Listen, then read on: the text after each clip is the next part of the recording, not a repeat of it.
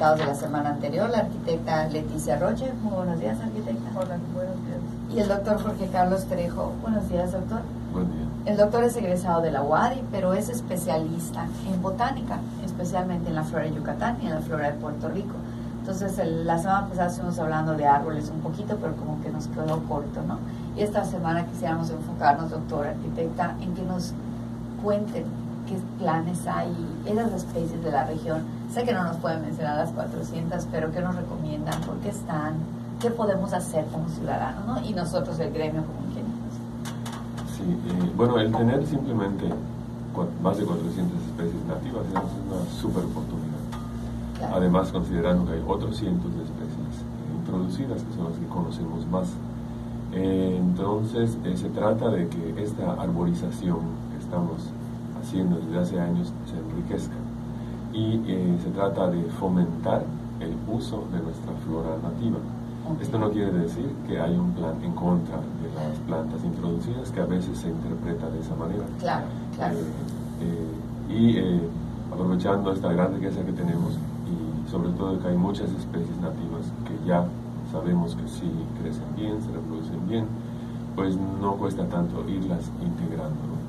Eh, de- al nosotros integrar especies nativas también favorecemos que eh, la fauna asociada eh, también se favorezca, ¿no? el néctar de las flores, el polen para las abejas y también el néctar, los frutos para las aves y los murciélagos, en fin, toda la fauna asociada se ve favorecida. ¿no? Y en el aspecto cultural, pues también es muy rico eh, decir, ¿verdad?, que toda nuestra naturaleza se puede integrar en cierto modo a Claro. nuestras áreas verdes. Y eh, está probado igual de que una eh, vegetación más diversa tiene beneficios. Eh, por ejemplo, en el caso de las plagas, si tú tienes una gran diversidad, las plagas eh, te afectan menos. Entonces tiene beneficios ecológicos, tiene beneficios biológicos, tiene beneficios eh, culturales de Claro, nuestra flora, claro. sobre todo especies significativas. Ujú. Eh, por alguna razón, con algunas especies tenemos un gran apego cultural. Cuando decimos el árbol de Church, el árbol de. Caristé, todos nos ponemos románticos. Inclusive hasta decimos, están en peligro de extinción. Sí, ¿verdad? Porque ya no los vemos mucho. No es que estén en peligro de extinción, eh, están en peligro de que los olvidemos, porque los hay, y no hay tan pocos, pero ya no, lo- no, no los conocemos. El árbol de pan, que a mí siempre me ha llamado mucho la atención, ese árbol de pan es de la región. No es un árbol de las islas de Oceanía, eh, famoso por el trópico en muchos lugares, como aquí en el Caribe, las Antillas, Ajá. ok, vecinas, eh, que se come es una fuente de carbohidrato, como Sí. la papa, como la yuca, como el camote. Y para nosotros es una rareza. Es Sí. un árbol gigante de sombra, Sí, con unos frutos raros. Pero si uno se mueve a la isla de Puerto Rico, de Cuba, eh, allá son platos, se usan platos tan tradicionales como los nuestros de cada día. Y este es riquísimo.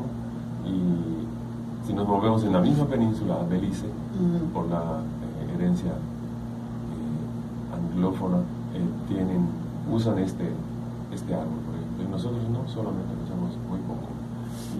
Pero lo podemos usar, en Mérida crece espectacular. Sí, impresionante. Yo lo he visto en una casa, que, que es el que siempre me imagino, pero es un, un árbol impresionantemente grande, o sea, es así como que Sí. de los más grandes que conozco, ¿no? Sí, tiene beneficios, es un alimento delicioso. Es cuestión de que lo vayamos integrando más.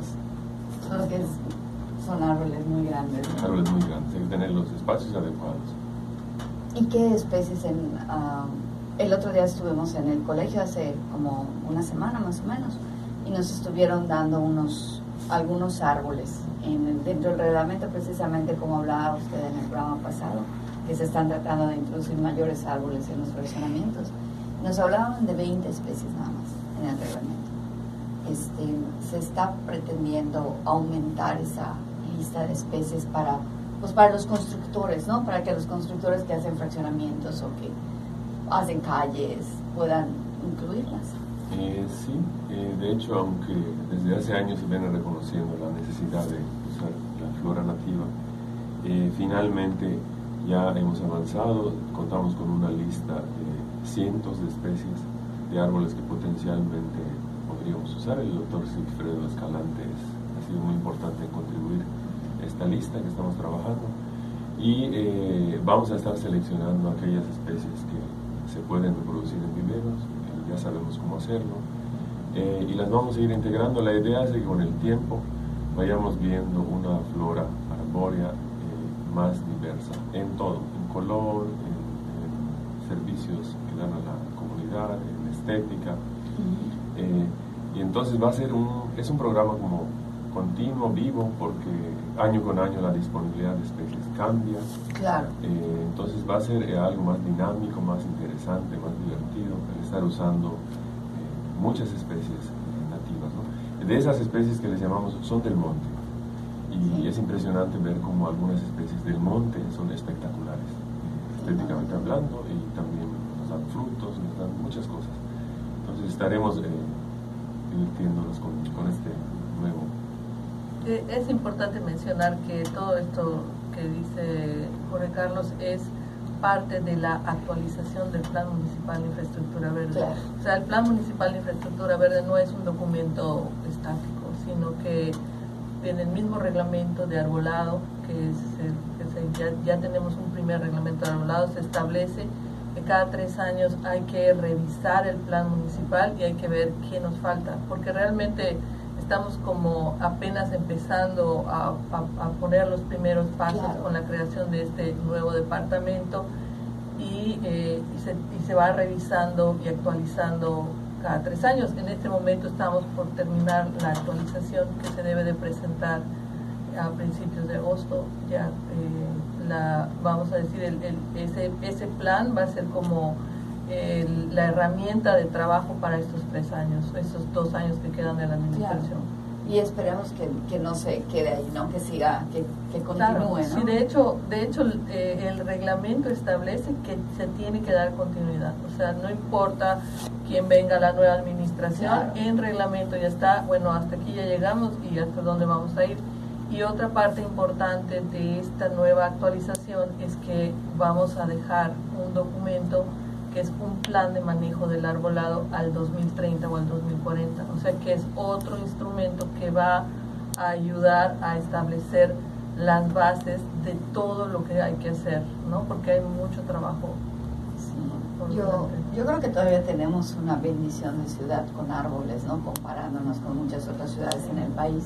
Sin embargo, desafortunadamente para nuestros colegas, bueno, nuestros colegas cuando viajas, cuando vuelas y bajas en el avión a Mérida, ya hay muchas manchas de concreto, ¿no? Ya se ven muchas partes blancas incrustadas en la ciudad, ¿no? Y creo que pues es un reto el, lograr a través de diversos programas, no, no puede ser solo el gobierno, definitivamente la respuesta ciudadana va a ayudar muchísimo, pero aun cuando arboláramos los parques y la gente no siembra dentro de sus predios, seguiríamos teniendo esas manchas de concreto, ¿no? Creo que es sí, importante. Así es muy, e, es muy necesario, como te, decía yo, el, el, que pudiéramos lograr que aumenten las áreas y que esto se vea no solamente como me está restando área de ventas, sino como me está enriqueciendo el espacio que voy a vender y le da un, nuevo valor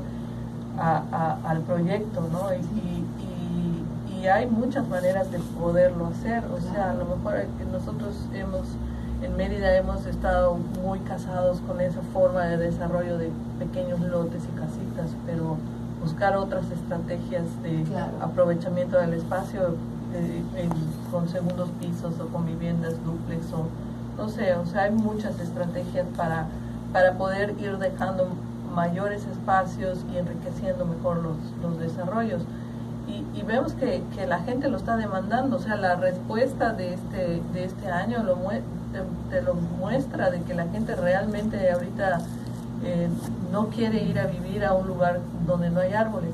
Y otra cosa muy interesante al respecto de los árboles en las áreas habitacionales es que se ha descubierto y está probado científicamente que donde no hay árboles, la convivencia social se deteriora. Hay mayor violencia intrafamiliar, externa, hay eh, problemas de salud, no solo física, sino mental. Entonces, la infraestructura verde en los desarrollos es una cosa prioritaria, indispensable en función de la calidad de vida. Y además yo creo que es muy sencillo probar los beneficios, ¿no? Cualquier persona se puede parar bajo de un árbol a las 12 del día y moverse tres metros y pararse sin el árbol y que me diga dónde se siente mejor, ¿no? tan sencillo como eso, ¿no? Sí, sabemos del valor eh, directamente de los árboles y a pesar de eso, como que no integramos, ya lo estamos integrando, de que debemos de favorecerlos. Yo creo que sí, yo creo que la gente este, poco a poco se ha dado cuenta con, con lo que hemos dañado, o sea, nosotros mismos hemos dañado nuestro ambiente, como el recuperarlo no solo cuesta, sino que además trae beneficios. Y, y, tal vez la, lo que debemos de fomentar es de que no es eh, casa versus árbol, así lo tratamos. Sí, es casa y árbol. La casa también tiene desventajas tenemos que reparar. Claro. daña, invertimos dinero, nos pasamos en nuestra infraestructura familiar, infraestructura gris, invirtiendo tiempo y dinero.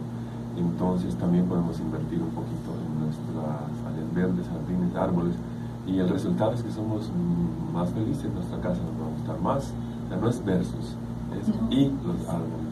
Y regresando un poco al, tema botánico, pues depende de la, selección de la especie que pongas. Y nosotros estamos eh, también, parte de nuestro trabajo es asesorar a la gente, ayudarlos a decidir qué especie. Mientras ustedes hablaban de estas manchas grises, blancas, porque en Yucatán todo es blanco, la tierra, el suelo eh, estas manchas blancas también tienen que ver con la selección de las especies. Eh, más allá de los nombres científicos, eh, hay especies que tiran las hojas en la sequía, las caducifolias, y las que no las tiran, las perennifolias. Curiosamente, nuestro arbolado en Mérida está formado o dominado muchas veces por especies caducifolias, que apenas llega la sequía, tiran, sus hojas y nuestras avenidas con sol rajante. Eh, por ejemplo, el flamboyán, que es hermosísimo, valiosísimo, es una especie de caducifolia, apenas empieza a hacer calor, tira sus hojas. Entonces no nos sirve en los parques para la función que queremos. Claro, claro. Entonces, de, y ese es un punto complejo, porque nuestra flora, naturalmente, la flora nativa, está compuesta de especies caducifolias. Entonces, quiere decir esto de que no debemos usar nuestra flora nativa no, el problema no es tan grave. Afortunadamente, entre los cientos de especies que tenemos en la región, hay algunas decenas que sí son perennifolias. El roble, el ramón, eh, por excelencia, ¿no? Y así varias más. Y debemos de fomentar, estamos en el municipio fomentando su uso. Y las eh, que son caducifolias sí se usan, se deben de usar, pero en menor proporción, un complemento. Eh, o sea, se trata de ya no solamente de seleccionar especies, sino la función que realiza la especie.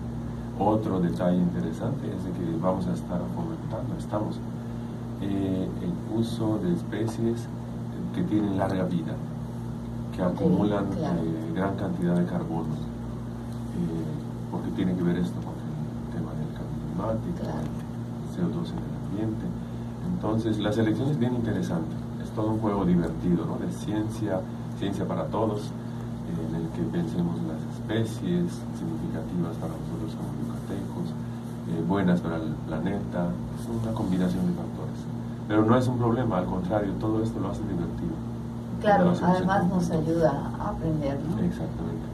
Pues desafortunadamente ya acabamos el tiempo. Muchísimas gracias, doctor. Muchísimas gracias, arquitecta. Y pues invito a nuestros radioescuchas a asistir al ayuntamiento, al edificio de desarrollo urbano, como lo conocemos la mayoría, que está en la avenida 2000. En caso de que tuvieran, necesitan alguna asesoría o en caso de que quisieran este, saber más de, los árboles, ¿verdad? Y del programa de infraestructura verde. Pues muy buenos días, estimados radioescuchas. Les espero la próxima semana. Se despide usted, Tere Ramírez. Y ahora hablemos de que también los árboles forman parte de nuestra infraestructura de la ciudad. Muy buenos días.